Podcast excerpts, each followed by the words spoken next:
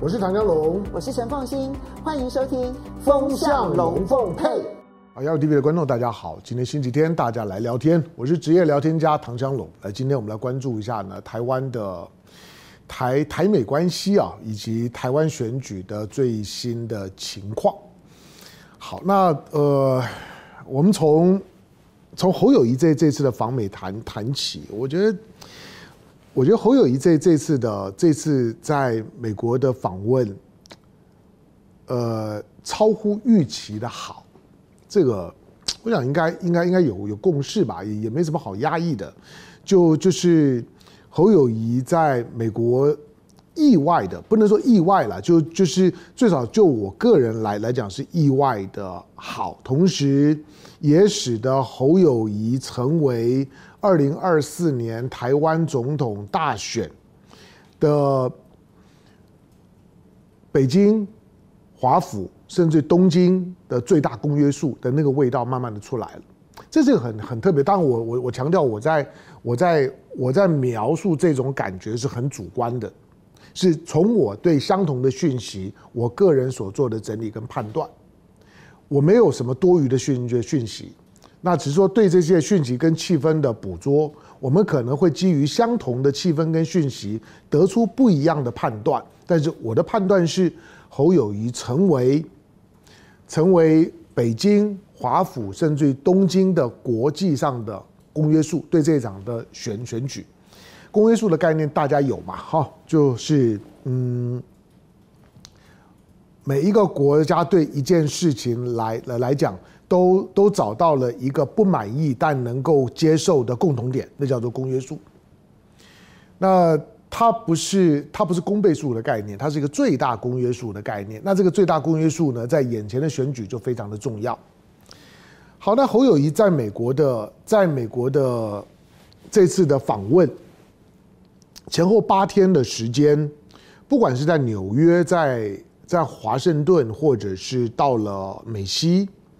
不管是在面对到美国的智库，在面对到美国的民意代表，或者是在面对到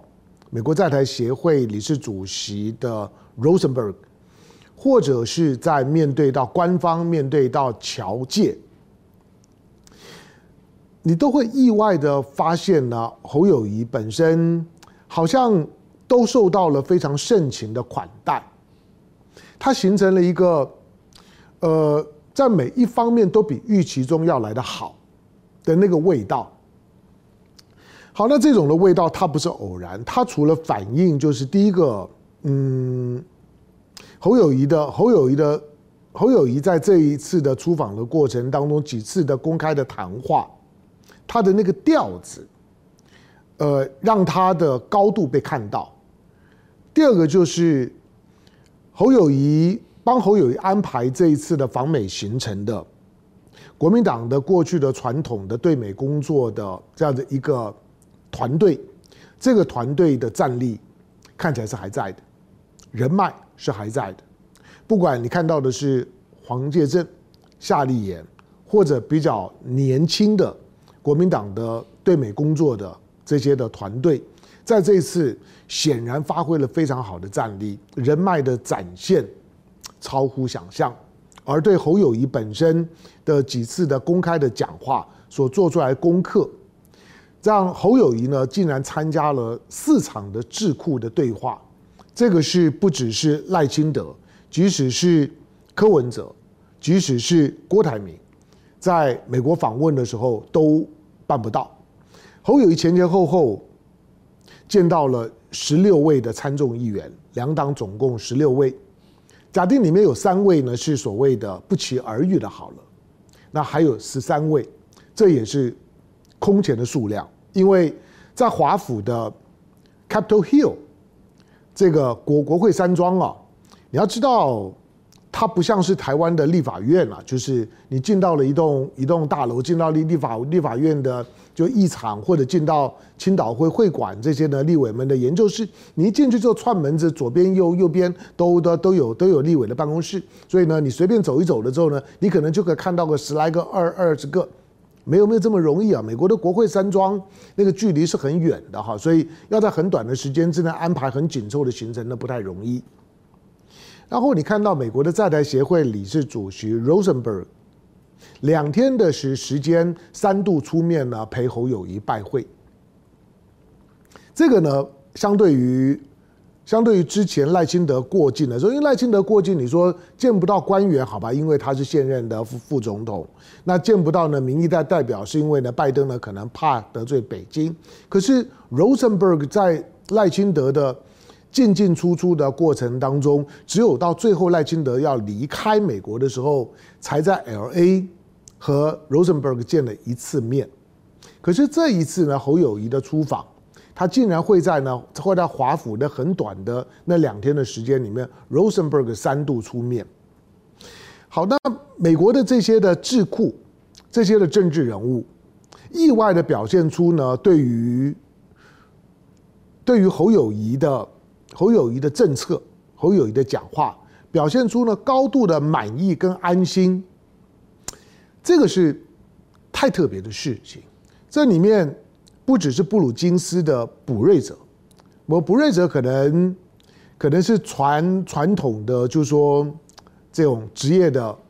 外交官，所以他对台湾的事务来讲呢，跟蓝营跟绿营呢都保持一定的互动。他之前写的那本书翻成中文，特别为台海的问题写了那样子一本书，作为他呢他的人生的历练的最后的一个一个一个总总记录，艰难的选择。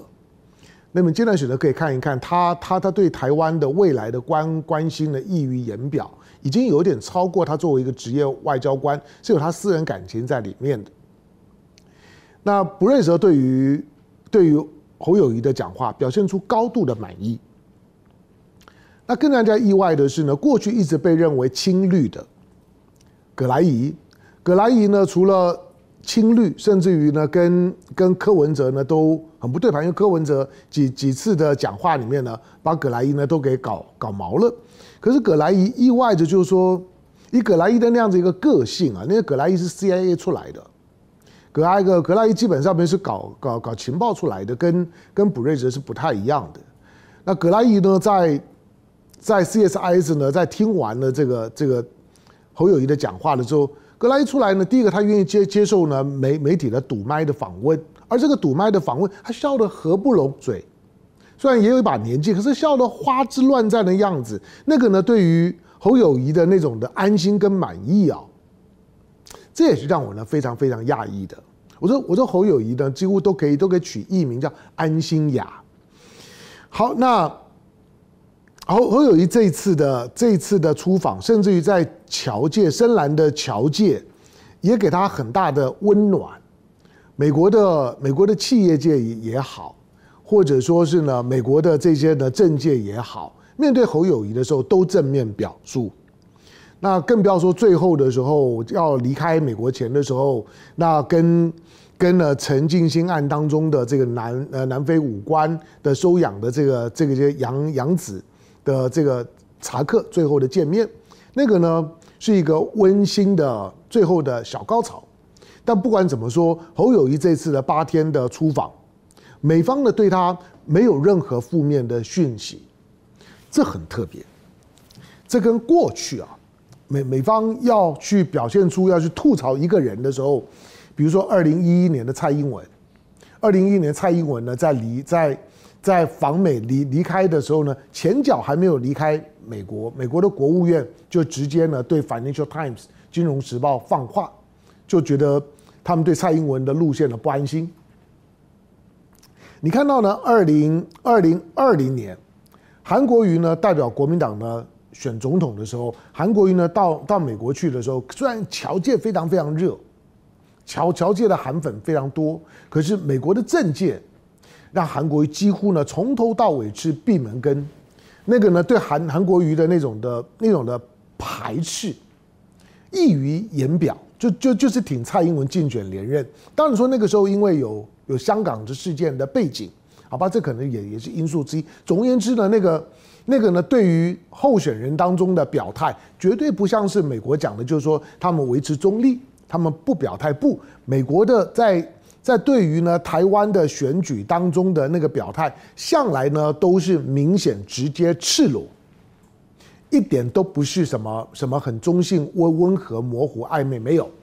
所以这一次对于侯友宜的那样子一个态度，让侯友宜成为成为美国呢认可的国民党的候候选人。光是这件事情，在国民党呢跟美国的关系上面，在二零一六年就二零一五年之后，已经呢八年九年的时间都没有出现过了。而侯友谊这这次他们对侯友宜表现出来的青睐，因此非常的特别。当然，青睐侯友谊是不是就表示他不青睐其他的候选人？理论上不能这样子划等号，但是在政治实务上是的，他就是等号。相对于呢，之前的其他的几位的候选人的访美的行程，包括赖清德八月份的出访的所遭遇到的那种暗淡的待遇，侯友谊这一次的出访呢，当然是非常成功的访问。所以侯友谊回来了之后呢，国民党要面对到一个全新的选局。那以这个周末来来讲，距离选举投票大概还有一百一十天。这一百一十天的时时间，国民党呢在在没有。没有没有，就是说呢，外在变数的情况下面，我说没有外在变数，就是说美国呢对于呢侯友谊的满意度是 OK 的，北京呢对侯友谊同样的也也是呢最大公约数。当这样讲，他会说北北京有讲话吗？不，北京呢本身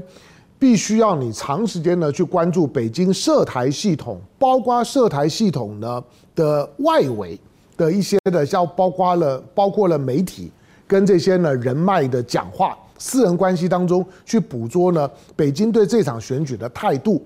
我不会说他他对侯友宜呢是是多么多么的满意，可是，在四个候选人里面，如果一定要挑一个，侯友宜呢当然是他的首选，所以侯友宜成为北京跟华府在二零二四年的台湾的领导人选举当中四个候选人四挑一。的情况下面，侯友宜成为北京跟华府的最大公约数，成为首首选这件事情，在这个礼拜确定了。好，那当然并不表示说说侯友宜在接下去的选举一帆风顺，因为回来之后呢，就是要专专心的去处理在野党整合的事儿。所以想想看，我觉得。之前听到国民党的党主席朱立伦说，从九月底开始，国民党就要启动在野党的整合。从时间的序列来来看，那个呢，照表操课的 timetable 是清楚的，而且国民党看起来还没有呢偏离或者修改他原来的原来的选举的规划，到目前为止都在都在照着进度呢行事。这一点在过去几年的台湾的选举里面呢也没有看到过，所以国民党这次其实即使。即使侯友谊到目前为止的民调仍然徘徊在二三之间，那距离主要的就是说领领先者赖清德呢还有一段距离。可是国民党看起来好像也不太慌，整整体来讲呢，那个队形呢到了九月之后，反而觉得那那个队队形有点有点越来越完整的感觉。好，这个是一个很很很特别的情况啊，因为九月呢，本来大家就认为就是说九月是观察观察国民党的选情他们机会的一个非常关键的月份。那到九月的时候呢，国民党侯友谊的选情看起来是站稳的，最少呢没有呢再下坠，而且慢慢的呢缓步的上升。那九月之后呢，国民党有没有机会呢迈步向前？外在的条件是具备的。那现在就只剩下内部的因素。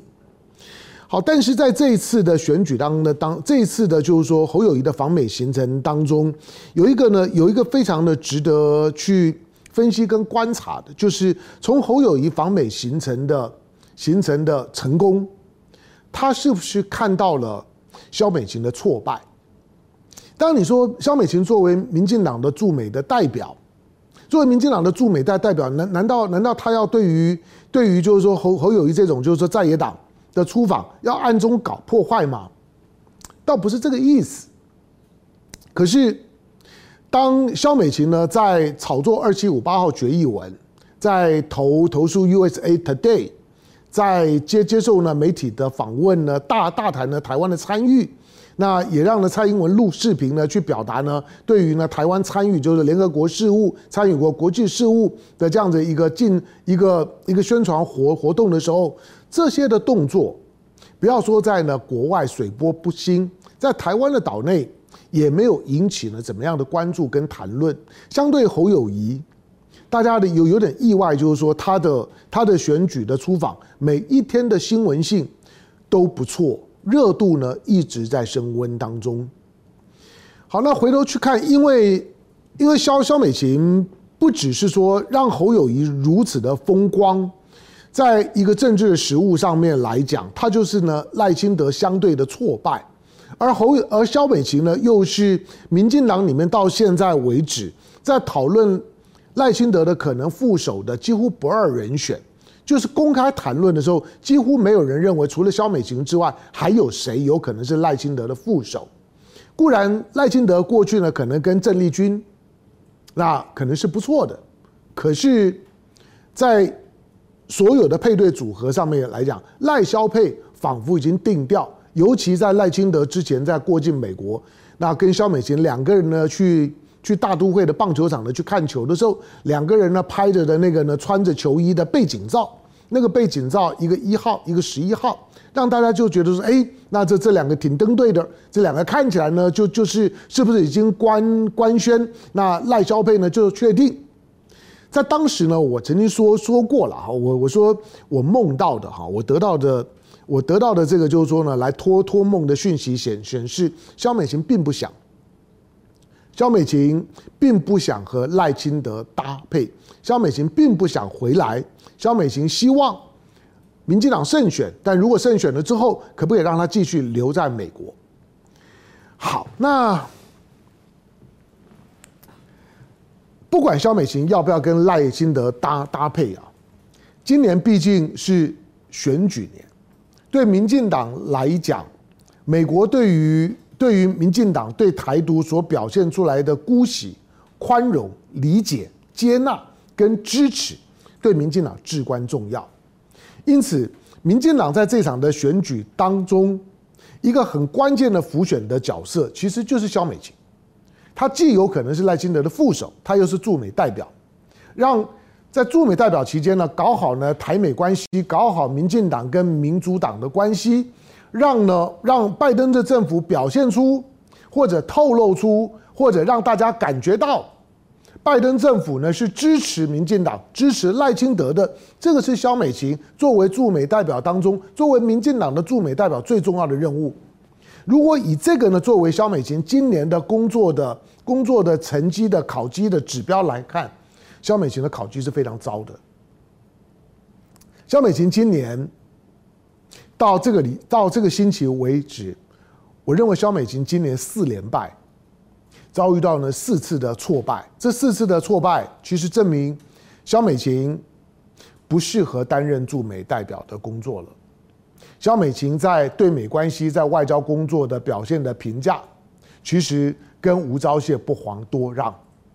萧美琴过去把自己打扮成战猫，大家记得吗？哈，就是。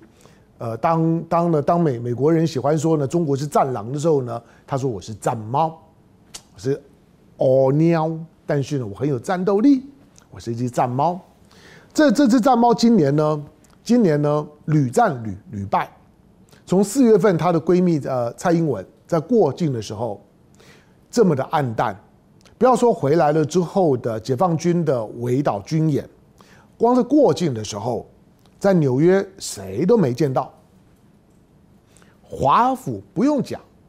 到了回程的时候呢，在在在这个洛杉矶的时候，虽然安排了民进党安排了跟麦卡锡的见面，可是呢，麦卡锡见面也大幅的缩水。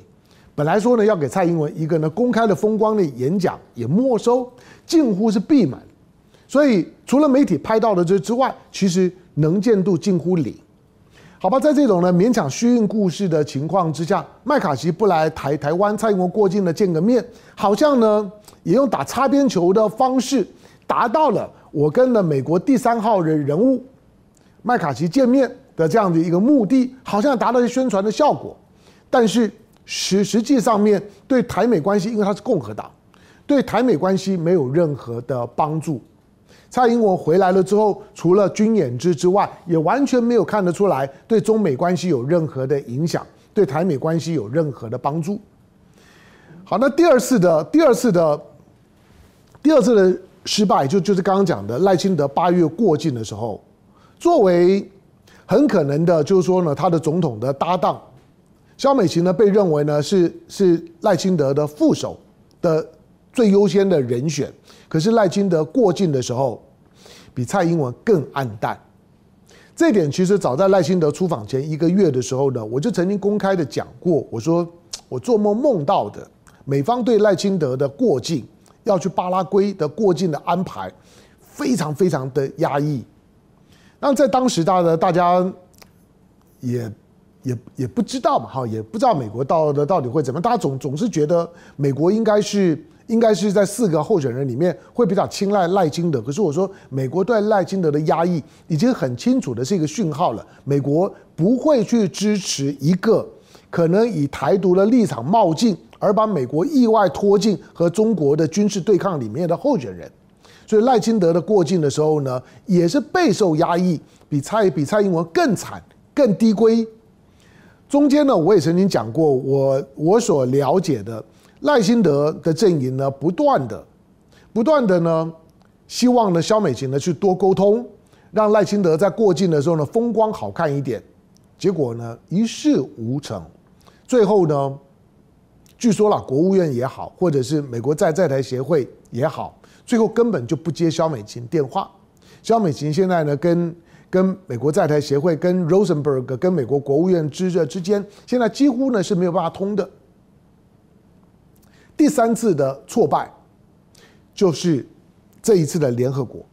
这次的联合国。你看得出来，二七五八号决议文的热潮。二七五八决议文没有谈到台湾，所以台湾是自由的。台湾呢，台湾呢想要呢，在没有的二七五八号的约束之之之下，台湾呢想要呢参与呢联合国，参与呢国国际事务，参与呢国际组组织，可不可以？好，这个这个是从七月二十八号，美国的国会好像意外的通过了那个就台湾国际团结法，那个国台湾国际团结法里面的重点就一句话。就是联合国二七五八号决议文里面呢都没有提到台湾两个字，所以联合国的二七五八号决议文不能够成为呢规范约束呢台台湾的国际的活动空间跟国际定位的一个一个主要的国国际的文件，所以台湾呢可以如何如何，那个叫做台湾台湾国际团结法的法案看起来好像是美国国国会呢出台的挺台湾的，不，那个其实是绕一圈，是台湾呢去怂恿美国的国会议员。然后把这个案子呢塞给美国的国会议员，再由美国的国会议员的嘴巴里面推出了这个案子，所以呢，其实是台湾出口，然后呢，美国国会通过之后呢，再内销回台湾，宣称呢台湾在对美关系得到重大的胜利，但事实上并不是。那是你可以说呢，民民进党呢，在美国的国会里面，因为美国的国会反中反的一塌糊糊涂，在美国的国会里面好像得到了一些胜利。可是如果美国国会这么挺挺台湾，这么挺民进党，这么挺蔡英文，这么挺萧美琴，那为什么？那那为什么蔡英文或者赖清德在过境的时候，这些参众议员一个都不见了？甚至于你说美国的政治人物每个都都都把自己说的很很勇敢。可是九月初的时候，美国的国会放暑假的时候，这些的参众议员怎么不来台台湾转一转呢？你甚至看到麦卡锡今年都到了日本了，这个这个月初他还到日本，十几号的时候在日本，那为什么不会像是裴洛西一样，那就到到台湾来转一转呢？也也没有啊。所以这一次的二七五八号的决议文的炒作，基本上一头热，他基本上除了。除了就说呢，这种这种文字游戏以外，实际上面对于台湾的定位没有任何的帮帮助。老实说，如果要基于二七五八号决议文说台湾有权利那参与联合国或者呢参与其他的联合国体系下的国际组组织，那台湾的唯一的身份就是宣告台独。跟呢切断跟中华民国之间的关系，如果你不能够切断中华民国之间的关关系，彻彻底底让中华民国死亡，不管你公开讲的是中华民国台湾、台湾中华民呃民国都没有用。当你呢脱不掉中华民国的那个壳跟外衣的时候，你就是在二七五八号的决议文的框架里里面，因为二七五八号的决议文是是一个是一个是一个完整的完整的叙叙事跟一个事件的一个一个发展的逻辑当中，二七五八号是最后一段，前面呢还有包括了美国呢想要呢推推动的双重代代表权。的问题就被否决了。双重代表权就是中华人民共和国跟中华民国可不可以都保留在联合国里面都有席位？那在当时为什么被被否决呢？两个原因嘛，一个就是大部分的国国家已经呢都都支持中华人民共和国。第二个，如果你要双双重代表权，只要呢只要呢只要呢蒋介石的政权以中华民国的名义继续的留在联合国里面，那我中华人民共和国宁可不参加。以在当时的国的国际环境来讲，你想，美国千方百计的，就是希望呢，希望拉中华人民共和国、拉北京呢进到联合国，他怎么可能让因为这个原因，因为台湾而牺牲掉让中华人民共和国呢进到联合国体系的可能性？所以今天，要不然你就宣告台独。当你在炒作二七五八号决议文的时候，但是却没有宣告台台独的时候，那些全都是没有意义的，都都是假，在逻辑上面都是不通的。台湾就是台湾省，台澎就是呢中华民国体体系下面宪法体系下面，或者在国际上面以中华人民共和国为基础的一个中国概念当中的中国概念的一部分的一个地方行行政单位。台湾就是政，这就是政治界现实。那我我不是地的的地方上面的单位，我不是省，我是一个呢主权独立的国家，那你就宣告独立啊。但是以现在蔡英文跟赖清德来讲，有有有可能吗？不可能。你宣告独立了之后呢，两岸就就就直接就开战了。所以也不可能，所以呢，就要只只能够只能够迂迂回回的，就是呢，躲躲躲躲藏藏藏的，把每件事情呢都谈呢都谈的犹抱琵琶半遮面，没有意义。更何况，今天呢，当台湾当民进党当萧美琴在炒作二七五八号的时候，你你没有办法去解解释一件看起来是小小事情，是二零一六年蔡英文刚当刚就任总统之后。在当时，蔡英文呢仍然收到了一次 WHO 世界卫生大会是 WHA 啊世界卫生大会发给台湾、发给中华民国政府、台湾的邀邀请函。那个时候的第一任的卫福部的部长叫林奏延，林奏延呢还以呢蔡英文政府的卫福部长的身身份到了瑞士的日内瓦。去参加了那一届的 WHA，可是那份的邀请函上面，林奏延之所以能够参加，蔡英文之所以能够收到邀请函，就是因为呢上面呢加有一行字，就是对台湾的邀请是基于联合国二七五八号决议文之一个中国原则，巴拉巴拉巴拉。在当时，蔡英文并没有并没有说不可以，我们不接受二七五八号决议文，没有啊。在当时，你也欣然赴会呀。之后，当然因为两岸关系的转变，隔一年之后就没有再收到邀请函。可是，在二零一六年的时候，你接受了二七五八号决议文的基础之下，WHA 世界卫生大会所发给蔡英文政府的邀请函，邀请了当时的卫福部长林奏延。这些呢，都都显示民进党对于如何去去摆脱想要利用二七五八号决议文，摆脱二七五八号决议文里面的一个中国概念。让自己呢，在国际社会当当中呢，能够出现一种没有宣告台独，但是却有台独一般的地位和活活动空间的那样子一个政治表达，想方设法想要寻求突围，但是没有用，失败的。这个是呢，萧萧美琴呢，今年在联合国大会本来想要把它炒作成一个民进党的在选举路线当当中来讲，可以让民进党的最后的一百一一十天。的选举呢，有一把呢大火呢，可以烧的烧得起来，就像蔡英文在去年九合一选举最后的一百天的时候呢，想要好好的扛着抗中保保台，认为举着抗中保台的大旗之后呢，可以一路呢杀杀杀到底，地方选举呢，九合一选举就可以翻盘，民进党就可以大胜，桃园可以胜，新竹可以胜，台北可以胜，所以认为呢，在当时不管是陈时中、郑文灿等等，那包括了这个林林林志坚都会赢。在当时蔡英文是这样想，结果最后是大败。这一次想要用二七五八号决决议文发挥呢，像是抗中保台一样的逻辑，觉得我扛着二七五八号决议文杀杀到底，我一定会大胜。但是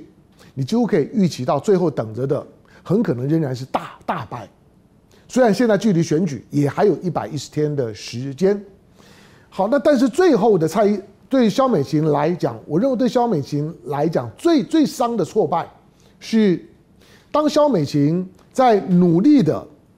把自己呢推上了联合国的议题的舞台，虽然进不了联合国，可是，在联合国的议题在发烫的时候。希望能够搭着联合国的开议的便车，能够呢炒作二七五八决议文，为台湾岛内的选举呢，民进党的选举增加一些动能。这件事情，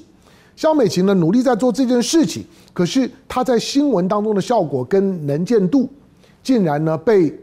侯友谊的在美国的访问盖得死死的。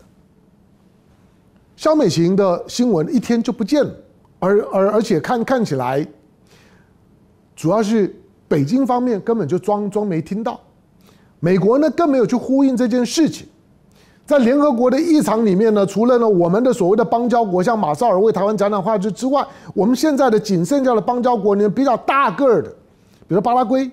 比如说瓜地马马拉，到现在为止仍然是沉默的。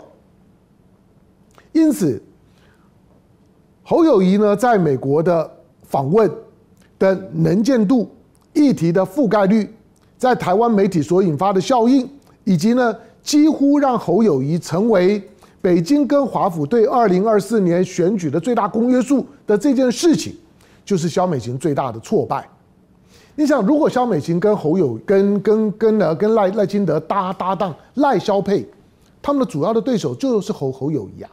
可是呢，在美国的新闻的角力战当当中，让侯友谊这么的风光的访访美。对萧美琴来讲，伤害真是太大了；对民进党伤害真是太大了。侯友宜的风光的访美，是民进党在这场的选举当中，从提名赖清德之后到现在为止，我认为最大的败笔。